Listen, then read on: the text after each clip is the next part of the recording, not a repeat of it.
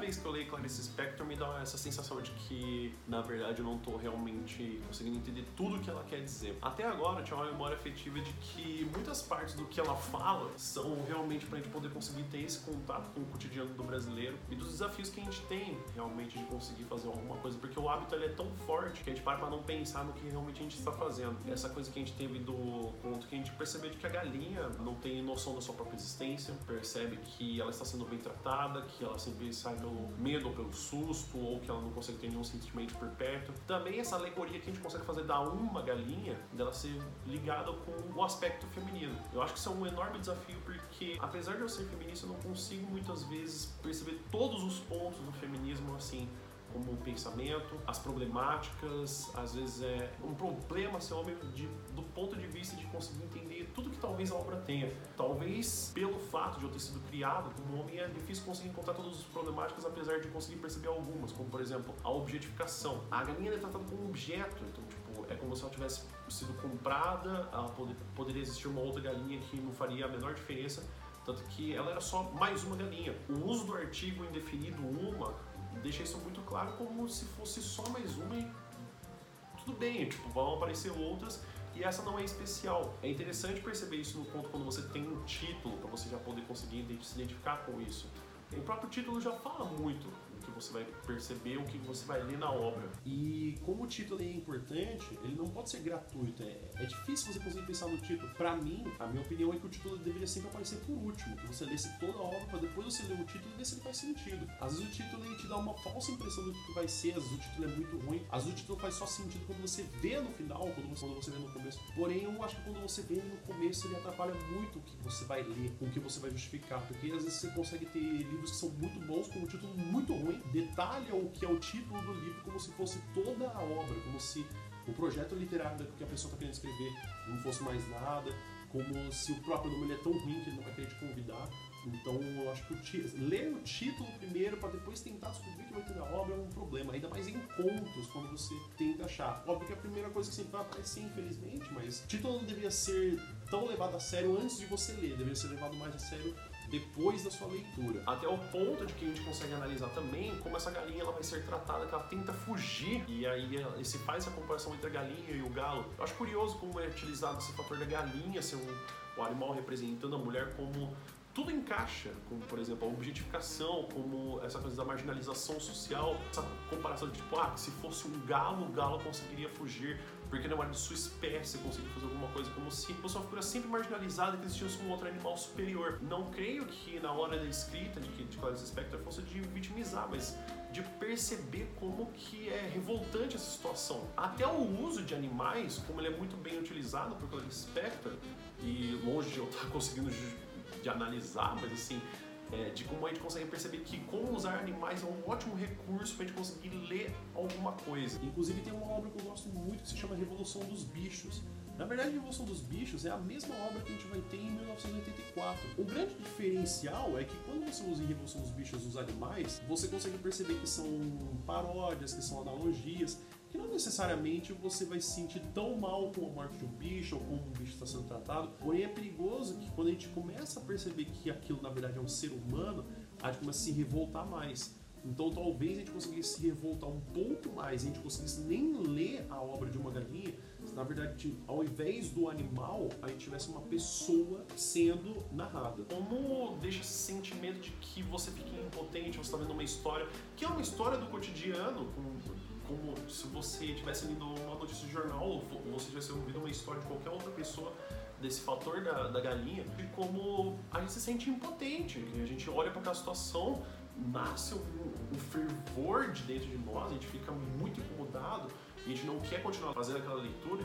Inclusive, quando eu falava para minha professora de, de literatura, que a sensação que dá pra gente de ler Clarice Spector é como se você tivesse uma sala fechada e cada vez a sala vai fechando, fechando, fechando e você não tem para onde ir, você se sente cada vez mais sufocado. Conforme você vai lendo o conto da Clarice, você se sente impotente, você se sente como se aquilo estivesse acontecendo, você pudesse fazer alguma coisa, mas você não faz porque você não está acostumado a, a, ver um outro tipo de história. As histórias de Clarice Spector elas são muito do cotidiano, então como se aquilo acontecesse todo dia e fosse natural que ao invés de a gente fazer alguma coisa porque a gente está tão ocupado fazendo outra coisa que a gente não tem tempo para poder fazer uma quebra de expectativa, de poder trabalhar com o que na verdade era pra gente fazer, só que a gente tá tão acelerado em nossos compromissos, nossos trabalhos, de que a gente não tem tempo, que a gente tem que fazer outra coisa, a gente não pode fazer, aquela história tem que continuar daquela forma. Assim como teve aquela narrativa do. Ah, eles nunca tinham visto uma, alguém acariciar a cabeça de uma galinha.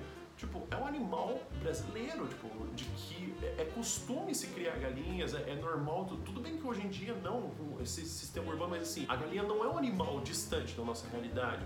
A gente consome, a gente vê, a gente sabe como é que é. Não, é uma coisa que está em um outro país, que não é cultural do Brasil. Inclusive essa coisa que ela falou do que eram 9 horas da manhã, era uma galinha de domingo e ela estava viva porque ainda eram 9 horas. Porque é uma coisa que é normal você comer uma galinhada de domingo, mesmo que não seja com muitas cidades, mas é um prato que faz parte da nossa identidade cultural e de como não nunca fizeram um carinho, não deram um nome. Inclusive ela vira rainha, a, a galinha no conto vira rainha da casa, super bem tratada. Quando a filha chega, ela joga o material e vai atrás dessa galinha e não tem nome. O fator de não ter nome é de que não faz diferença. De que quando a gente coloca nomes em contos, eles são muito importantes.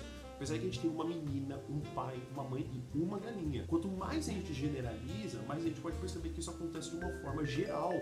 De que não, não é uma situação particular, tipo, não é porque isso está acontecendo no bairro do Botafogo, não é porque isso está acontecendo no centro da cidade, não é porque isso está acontecendo no sul, no nordeste, no norte, é porque isso acontece no país inteiro. O projeto literário da Clarice Spector é de mostrar, tipo, ó, olha como é o cotidiano do brasileiro. Vamos perceber essas coisas que na verdade deveria prestar mais atenção a gente não presta porque tá falando que ou a gente não tem tempo, ou a gente não tem paciência, ou a gente não, não tem que entender essas coisas. Depois de ler, como aparecem muitas coisas que a gente deveria estar tá prestando atenção, não só essa coisa que eu já falei da objetificação e como falar dessa coisa da generalização, esse ponto de que se ela não fosse uma galinha, a história seria completamente diferente. Ela não quer mostrar uma história diferente. O que ela quer mostrar é: olha a história que a gente vive todo dia dessa galinha, que na verdade estou querendo falar da mulher, e a gente não presta atenção. Muitas histórias realmente elas são escritas a partir do momento que você quer mostrar que alguma coisa diferente vai acontecer. O que ela quer fazer é: olha isso tudo que a gente vê todo dia. Vamos colocar agora e prestar atenção nisso. Isso é magistral, isso é muito bonito, isso é muito poético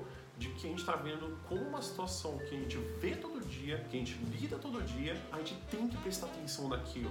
A gente tem que prestar atenção de que as pessoas são desmerecidas, que há uma marginalização, de que a gente tem que prestar atenção de como a gente se comporta. Aparece o adulto, a, mãe e o pai falando que nunca tinham feito aquilo, nunca tinham parado para pensar, tipo, nossa, será que eu deveria fazer um carinho numa galinha?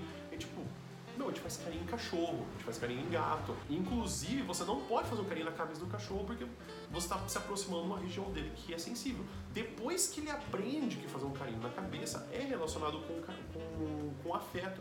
Porém, quando você não conhece o cachorro, você tem que fazer nas costas dele. Mas olha como é isso. Tipo, é, é tanto da questão do costume do cachorro, que ele se acostuma que na cabeça tudo bem, mas tipo, o instinto dele é, não, não, não estou acostumado. Só que o costume molda tanto uma pessoa de que ela não consegue ver outros pontos de vista porque ela está presa dentro dessa cultura. Inclusive a palavra cultura ela vem do alemão que significa produzir. E a gente fica produzindo tantos estereótipos, tantas essas coisas de que a gente não percebe como a gente trata as pessoas, a gente não percebe como trata a fala, nada, nada, nada. Como se a gente pensasse que tipo é a vida. Inclusive a gente termina o conto da galinha com um pensamento que é, é a vida. Isso que dá uma parece um soco no estômago de Clarice Lispector, porque o que eu acho que é que ela não quer relatar uma coisa e pensar tipo, olha, a gente não pode fazer nada.